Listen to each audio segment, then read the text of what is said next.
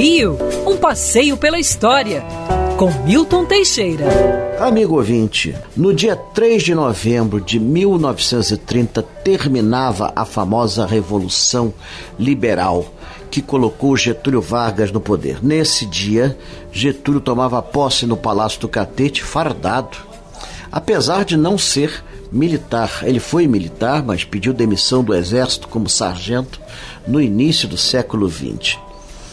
Getúlio Vargas nasceu em São Borja, Rio Grande do Sul, em 1883, filho de Manuel Nascimento Vargas, um estancieiro. É, tentou carreira no exército, foi para política, é, foi para advocacia, tornou-se promotor público em Porto Alegre, depois chamado para ser deputado, ministro da Fazenda de Washington Luiz.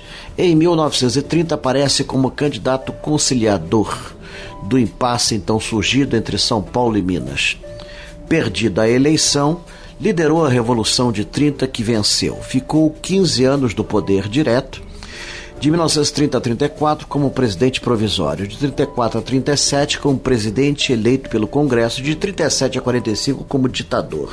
Mas geralmente os apreciadores de Getúlio gostam de lembrar ou da sua primeira fase, de tantas reformas sociais e trabalhistas, ou da última, como presidente eleito de 51 a 54, que termina dramaticamente com seu suicídio no próprio Palácio do Catete, onde tudo começou num remoto 3 de novembro de 1930.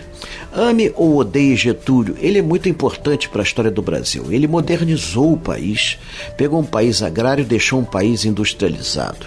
Colocou o Brasil no mapa e fez o máximo possível por, pra, para que a nossa terra sempre saísse é, beneficiada das grandes é, negociações internacionais. Manteve uma política independente com relação aos Estados Unidos, o que hoje está até na pauta, né?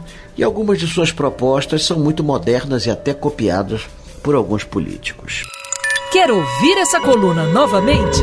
É só procurar nas plataformas de streaming de áudio.